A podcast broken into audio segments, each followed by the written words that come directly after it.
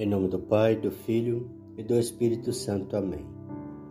Vinde Espírito Santo, vinde por meio da poderosa intercessão do Imaculado Coração de Maria, vossa amadíssima esposa.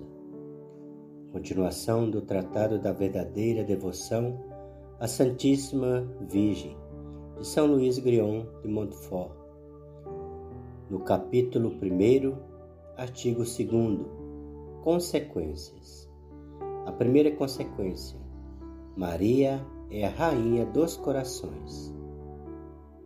Do que ficou dito, deve-se concluir evidentemente que, primeiro, Maria recebeu de Deus um grande domínio sobre as almas dos eleitos, pois ela não pode estabelecer neles sua residência, como Deus Pai lhe ordenou não pôde formá-los, nutri-los, fazê-los nascer para a vida eterna, como sua mãe, possuí-los como sua herança e partilha, formá-los em Jesus Cristo e Jesus Cristo neles. Não pôde implantar em seus corações as raízes de suas virtudes e ser a companheira inseparável do Espírito Santo em todos os seus trabalhos de graça. Não pôde, repito, fazer todas essas coisas se não tiver direito e domínio sobre suas almas, por uma graça singular do Altíssimo. E esta graça, que lhe deu autoridade sobre o Filho único e natural de Deus, lhe foi concedida também sobre seus filhos adotivos não só quanto ao corpo, o que seria pouco, mas também quanto à alma. Maria é a rainha do céu e da terra. Pela graça, como Jesus é o rei por natureza e conquista. Ora, como o reino de Jesus Cristo compreende principalmente o coração ou o interior do homem, conforme a palavra, o reino de Deus está no meio de vós. Lucas capítulo 17, versículo 21. O reino da Santíssima Virgem está principalmente no interior do homem, isto é, em sua alma. E é principalmente nas almas que ela é mais glorificada com seu Filho do que em todas as criaturas visíveis. Podemos chamá-la com os santos a rainha dos corações. Segunda consequência: Maria é necessária aos homens para chegarem ao seu último fim. Se, em segundo lugar, é preciso concluir que a Santíssima Virgem, sendo necessária a Deus, numa necessidade chamada hipotética, devido à sua vontade, é muito mais necessária aos homens para chegarem ao seu último fim. Não se confunda, portanto, a devoção à Santíssima Virgem com a devoção aos outros santos, como se não fosse mais necessária que a destes apenas a superrogação. A devoção à Santa Virgem é necessária a todos os homens para conseguirem a salvação o douto e piedoso Soares, da Companhia de Jesus, o sábio e devoto justo Lípcio, doutor da Universidade de Lovânia, e muitos outros provaram incontestavelmente, apoiados na opinião dos santos padres e outros, Santo Agostinho, Santo Efrem, Diácono de Edessa, são Cirílio de Jerusalém, São Germano de Constantinopla, São João Damas, Damasco, Santo Anselmo, São Bernardo, São Bernardino, São Tomás e São Boaventura, que a devoção à Santíssima Virgem é necessária à salvação e que é um sinal infalível da condena, de condenação opinião do próprio Ecolá Lampádio, ou seja, opinião do próprio Ecolampádio e vários outros hereges, não ter estima a amor à Santíssima Virgem. Ao contrário, é indício certo de predestinação ser-lhe inteira e verdadeiramente devoto. As figuras e palavras do Antigo e do Novo Testamento o provam. A opinião e os exemplos dos santos o confirmam. A razão e a experiência o ensinam e demonstram. O próprio demônio e seus asseclas, premidos pela força da verdade, viram-se muitas vezes constrangidos a confessá-los a seu pesar. De todas as passagens dos santos padres e doutores que compilei para provar esta verdade, cito apenas uma e não me alongar. Entre aspas, tibi devotum esse, este arma quedam, solutis quae Deus his date quo vulti salvos fieri. De São João Damasceno. Ou seja, ser devoto, ser vosso devoto à Virgem Santíssima é uma arma de salvação que Deus dá àqueles que quer salvar. Repetindo, ser vosso devoto à Virgem Santíssima é uma arma de salvação que Deus dá àqueles que quer salvar. Eu poderia repetir aqui várias histórias que provam o que afirmo. Entre outras, primeiro, aquela que vem narrada nas crônicas de São Francisco, em que se conta que o santo viu em êxtase uma escada enorme em cujo topo, apoiado no céu, voltava a Santíssima Virgem. E o santo compreendeu que aquela escada ele devia subir para chegar ao céu. Segundo, a outra narrada nas crônicas de São Domingos, quando o santo pregava o rosário nas proximidades de Carcassona, quinze mil demônios que possuíam a alma de um infeliz herege foram obrigados, por ordem da Santíssima Virgem, a confessar muitas verdades grandes e consoladoras referente à devoção a Maria.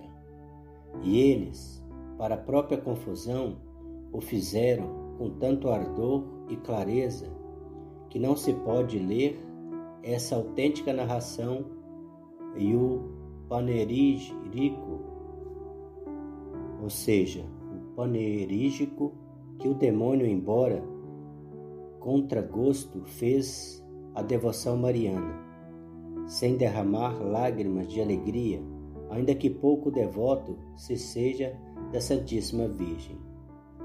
A devoção à Santíssima Virgem é mais necessária ainda àqueles chamados a uma perfeita particular, ou seja, uma perfeição particular. Se a devoção à Santíssima Virgem é necessária a todos os homens para conseguirem simplesmente a salvação, é ainda mais para aqueles que são chamados a uma perfeita e particular perfeição. Nem creio que uma pessoa possa adquirir uma união íntima com Nosso Senhor e uma perfeita fidelidade ao Espírito Santo sem uma grande união com a Santíssima Virgem e uma grande dependência de seu socorro. Só Maria achou graça diante de Deus. Lucas capítulo 1, versículo 30. Sem auxílio de qualquer outra criatura. E todos, depois dela, que acharam graça diante de Deus, acharam-na por intermédio dela, e é só por ela que acharão graça os que ainda virão. Maria era cheia de graça quando o arcanjo Gabriel a saudou. Lucas capítulo 1, versículo 28. E a graça superabundou quando o Espírito Santo a cobriu com a sua sombra inefável. Lucas capítulo 1, versículo 35.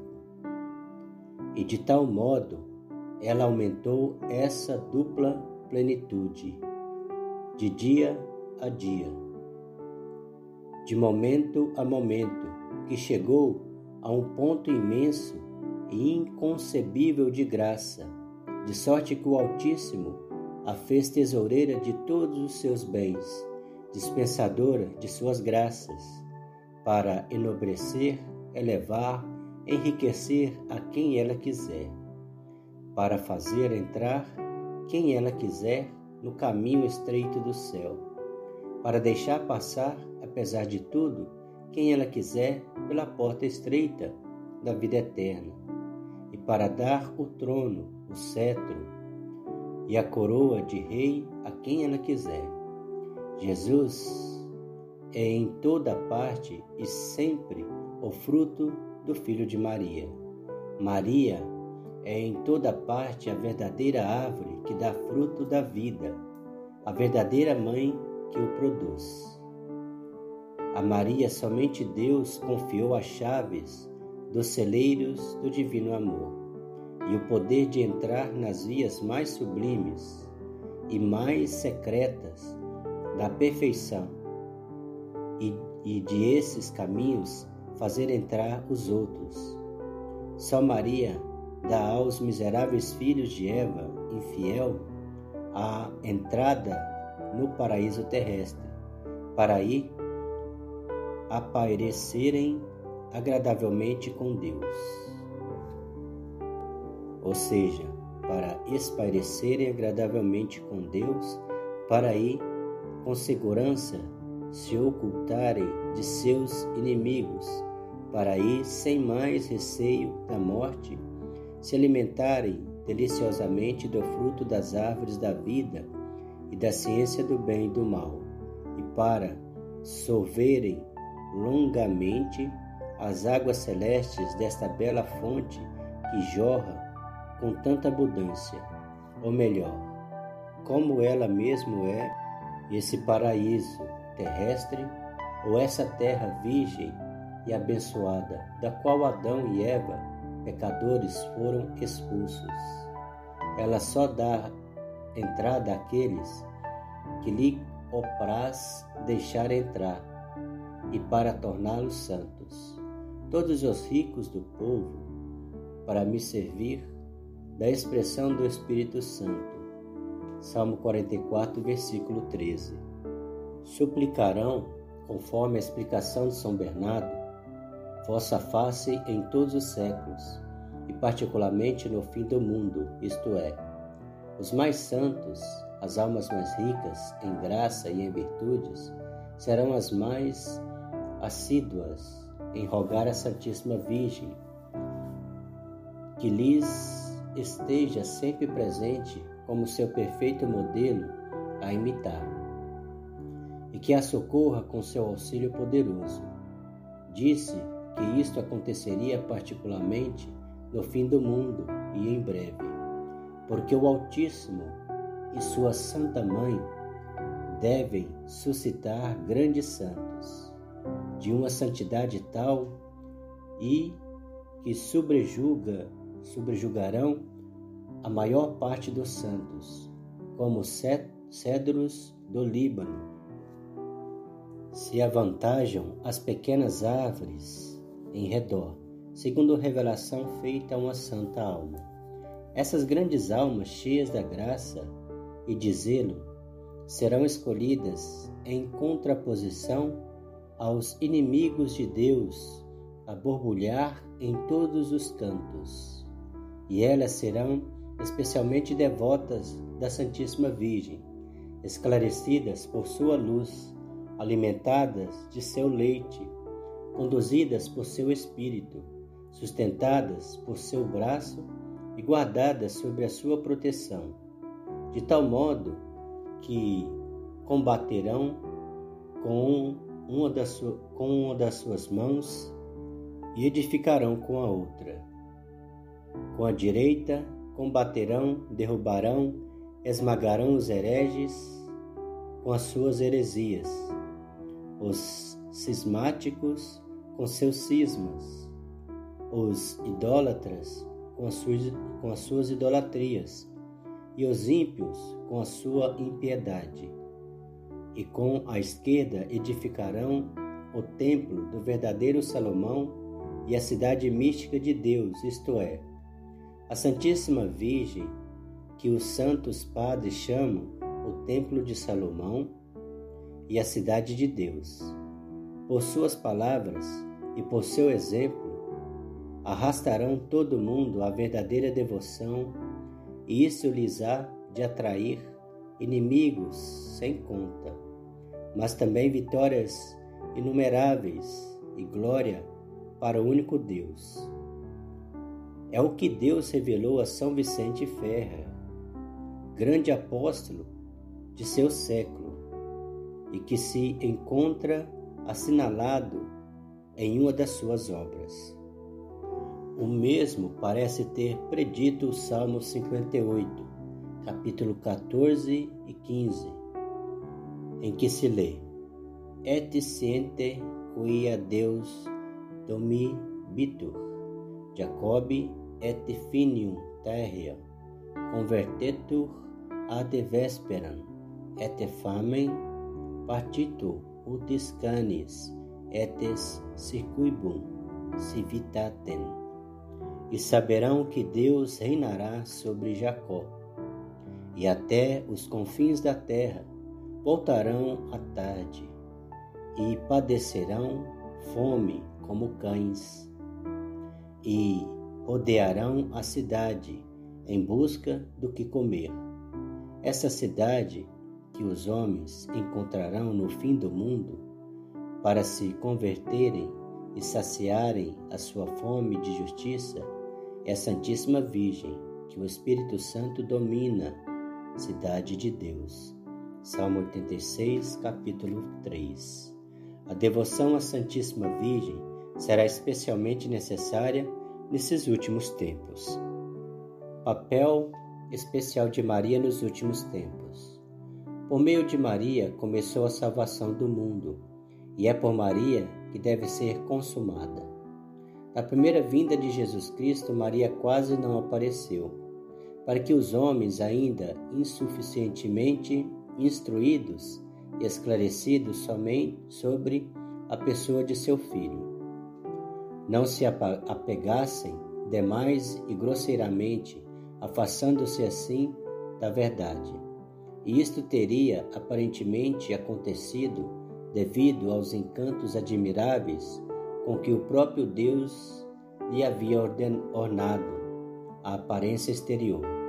São Dionísio, o Areopagita, o confirma numa página que nos deixou e em que diz que, quando viu, tê-la ia tomado por uma divindade, tal o encanto que emanava de sua pessoa de beleza incomparável, se a fé em que estava bem confirmado não lhe ensinasse o contrário, mas, na segunda vinda de Jesus Cristo, Maria deverá ser conhecida e revelada pelo Espírito Santo, a fim de que, por ela, seja Jesus Cristo conhecido, amado, servido, pois já não subsistem as razões que levaram o Espírito Santo a ocultar sua esposa durante a vida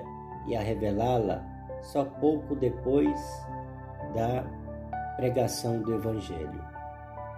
Deus quer, portanto, nesses últimos tempos, revelar-nos e manifestar Maria, a obra-prima de suas mãos, porque ela se ocultou nesse mundo e por sua humildade profunda colocou-se abaixo do pó, obtendo de Deus, dos apóstolos e evangelistas, não ser quase mencionada. Porque, sendo a obra-prima das mãos de Deus, tanto aqui embaixo, pela graça, como no céu, pela glória, Ele quer que, por ela, os viventes o louvem e glorifiquem sobre a terra, visto ser ela a aurora que procede e anuncia o sol da justiça, Jesus Cristo deve ser conhecida e notada para que Jesus o seja. Pois que é a via pela qual Jesus Cristo nos veio a primeira vez, ela o será ainda na segunda vinda, embora de modo diferente. Pois que é o meio seguro e o caminho reto e imaculado para se ir a Jesus Cristo e encontrá-lo plenamente e por ela que as almas chamadas a brilhar em santidade devem encontrá-lo. Quem encontrar Maria encontrará a vida, isto é, Jesus Cristo, que é o caminho, a verdade e a vida. João capítulo 14, versículo 6. Mas não pode encontrar Maria quem não a procura. Não pode buscá-la quem não a conhece. E ninguém procura nem deseja o que não conhece. É preciso, portanto, que Maria seja, mais do que nunca, conhecida para maior conhecimento e maior glória da Santíssima Trindade. Nesses últimos tempos, Maria deve brilhar como jamais brilhou, em misericórdia, em força e graça. Em misericórdia para reconduzir e receber amorosamente os pobres pecadores e desviados que se converterão e voltarão ao seio da Igreja Católica, em força contra os inimigos de Deus, os idólatras, cismáticos, maometanos, judeus e ímpios empedernidos, que se voltarão terrivelmente para seduzir e fazer cair, com promessas e ameaças, todos os que lhes forem contrários. Devem, enfim, resplandecer em graça para animar e sustentar os valentes soldados e fiéis de Jesus Cristo, que pugnarão por seus interesses. Maria deve ser, enfim, terrível para o demônio e seus sequazes, como um exército em linha de batalha, principalmente nesses últimos tempos, pois o demônio, sabendo bem que pouco tempo lhe resta para perder as almas, redobra cada dia seus esforços e ataques. Eh, suscitará em breve perseguições cruéis e terríveis, emboscadas aos servidores fiéis e aos verdadeiros filhos de Maria, que mais trabalho lhes dão para vencer. É principalmente a estas últimas e cruéis perseguições do demônio que se multiplicarão todos os dias até o reino do Anticristo, que se refere àquela primeira e célebre predição e maldição que Deus lançou contra a serpente no paraíso terrestre. Vem, a propósito, explicá-la aqui para a glória da Santíssima Virgem, salvação de seus filhos e confusão do demônio. Inimicitias pono inter ti et mulierem et si mentu et semen ilus ipsa contere capitum et tu insidiaberus calcáneos eus. Gênesis capítulo 3, versículo 15. Porém inimizades entre ti e a mulher, e entre a tua posteridade e a posteridade dela. Ela te pisará a cabeça, e tu armarás traições ao seu calcanhar. Uma única inimizade Deus promoveu e estabeleceu, inimizade irreconciliável, que não só há de durar, mas aumentar até o fim. A inimizade entre Maria sua digna mãe, e o demônio, entre os filhos e servos da Santíssima Virgem, e os filhos sequazes de Lúcifer, de modo que Maria é a mais terrível inimiga que Deus armou contra o demônio. Ela lhe deu até, desde o paraíso, tanto ódio a esse amaldiçoado inimigo de Deus, tanta clarividência para descobrir a malícia dessa velha serpente, tanta força para vencer, esmagar e aniquilar esse ímpio orgulhoso, que o temor que Maria inspira ao demônio é maior que o que lhe inspira todos os anjos e homens, em certo sentido, o próprio Deus.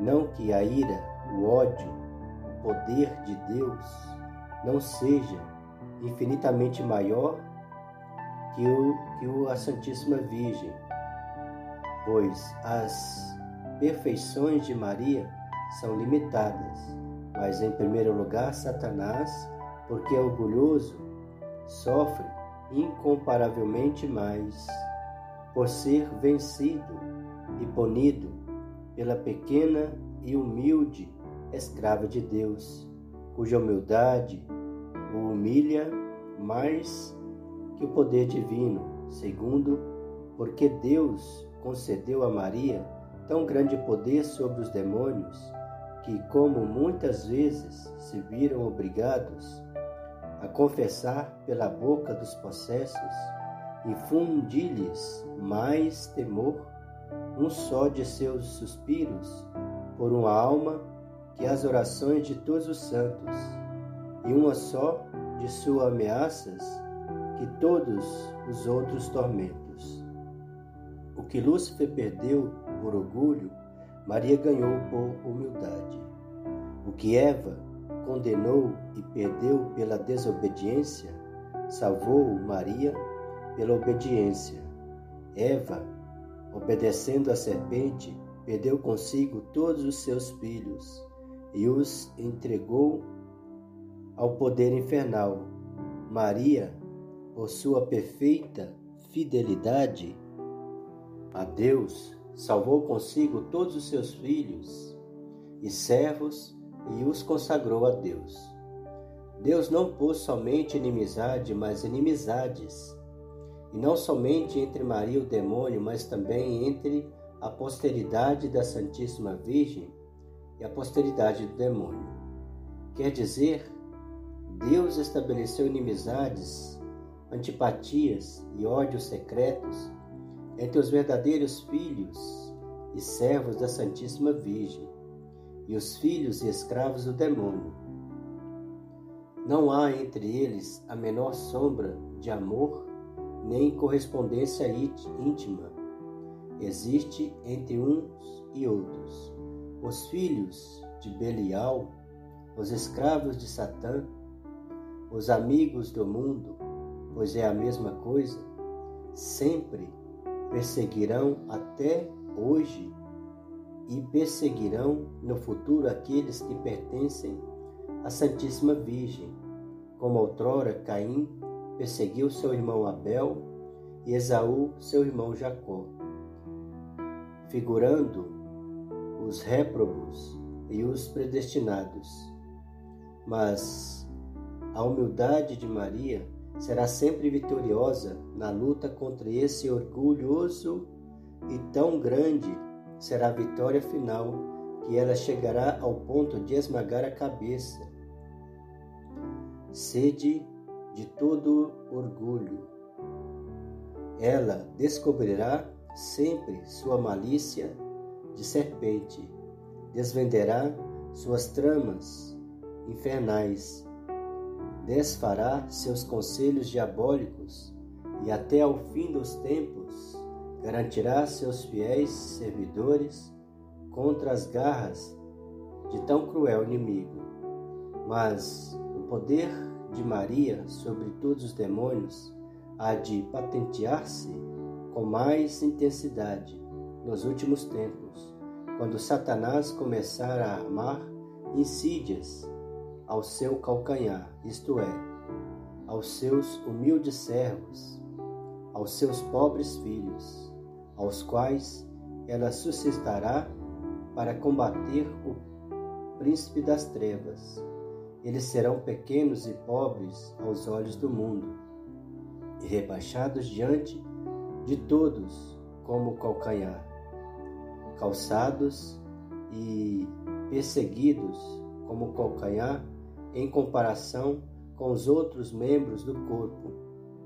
Mas, em troca, eles serão ricos em graças de Deus, graças que Maria lhe distribuirá abundantemente. Serão grandes e notáveis em santidade diante de Deus, superiores a toda criatura, o seu zelo ativo, e tão fortemente amparados pelo poder divino, que com a humildade de seu calcanhar em união com Maria, esmagarão a cabeça do demônio e promoverão o triunfo de Jesus Cristo. Os apóstolos dos últimos tempos.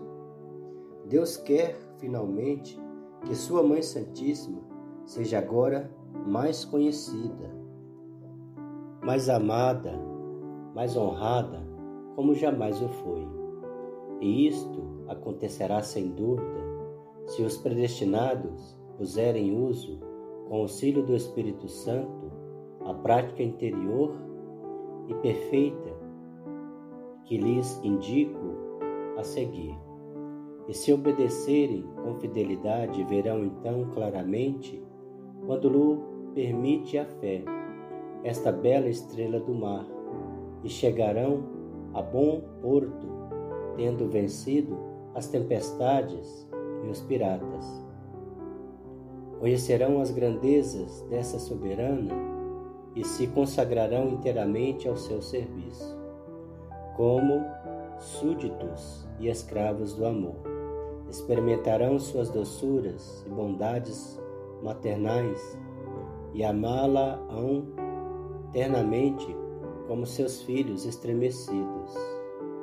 Conhecerão as misericórdias que ela é cheia e a necessidade que tem de seu auxílio, e hão de recorrer a ela em todas as circunstâncias, como a sua querida advogada e medianeira junto de Jesus Cristo.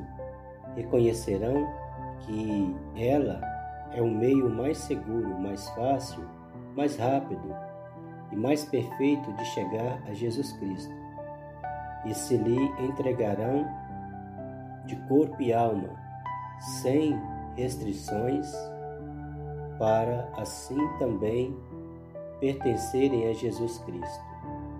Mas quem serão esses servidores, esses escravos e filhos de Maria?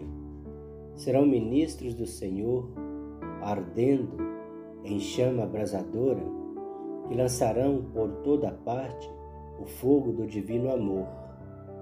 Serão Siku, Sagitai e Mano potentes. Salmo 126, capítulo 4. Flechas agudas nas mãos de Maria, todo poderosa, pronta a transpassar seus inimigos.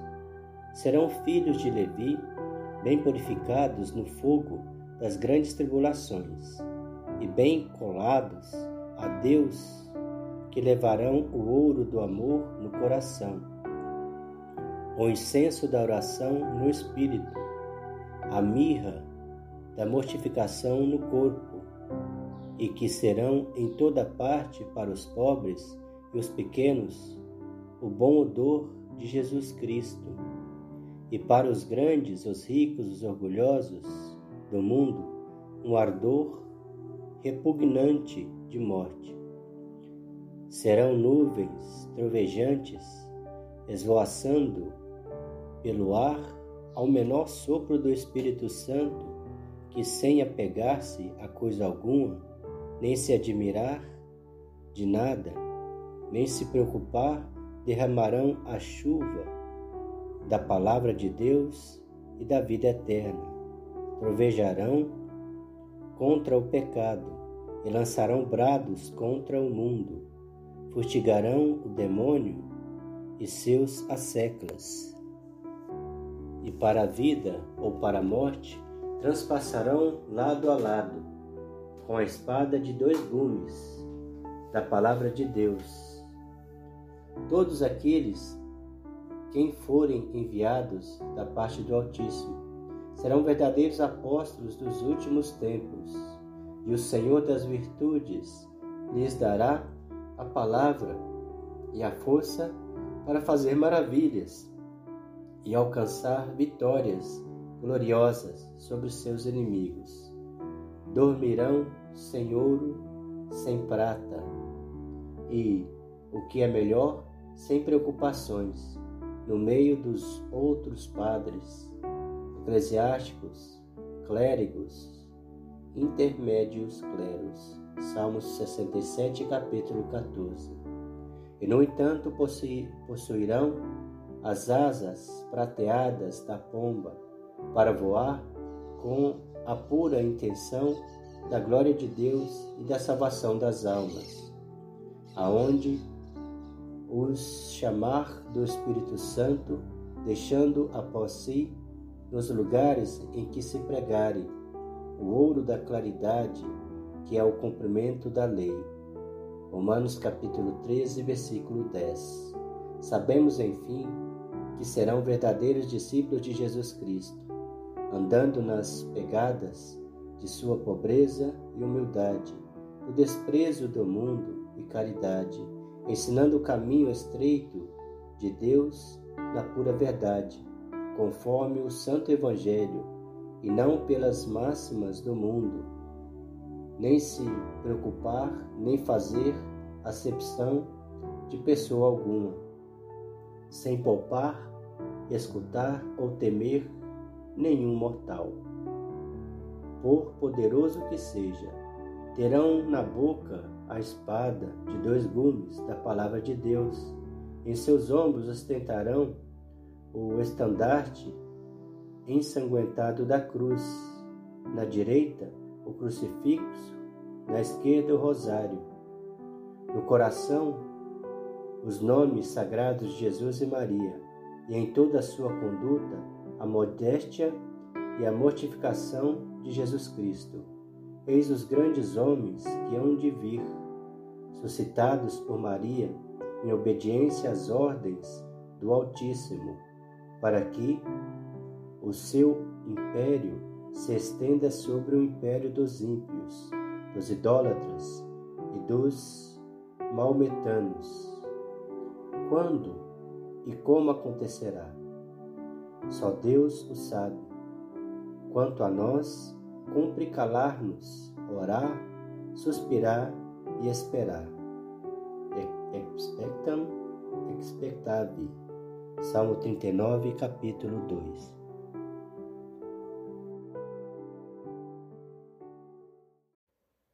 Vini Crito Spiritus, vinde Espírito Criador.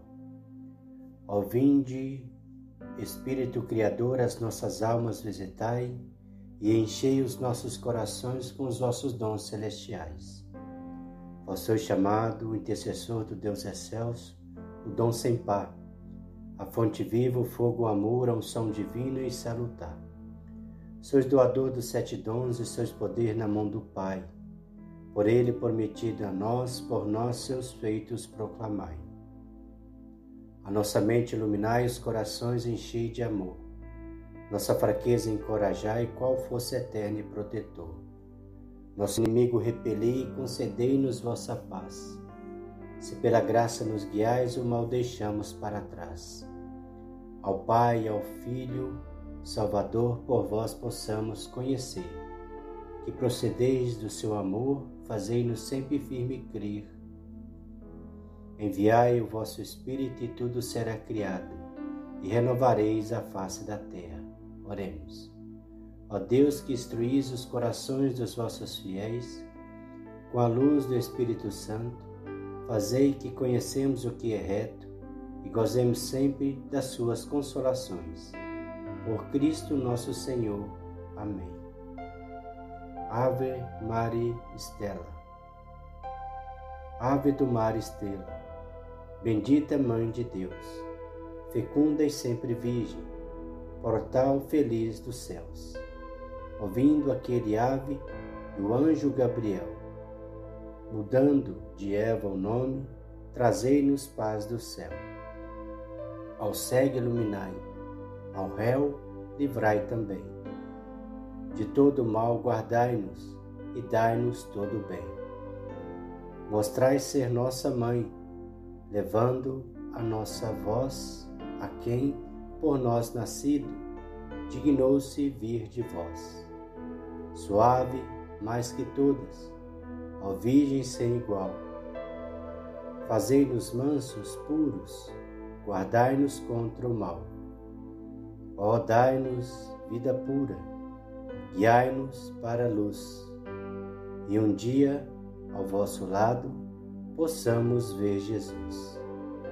Louvor a Deus, ao Pai e ao Filho, sumo bem, com o Divino Espírito, agora e sempre. Amém. O Senhor nos abençoe, nos livre de todo mal e nos conduz à vida eterna. Amém. Em nome do Pai, do Filho e do Espírito Santo. Amém.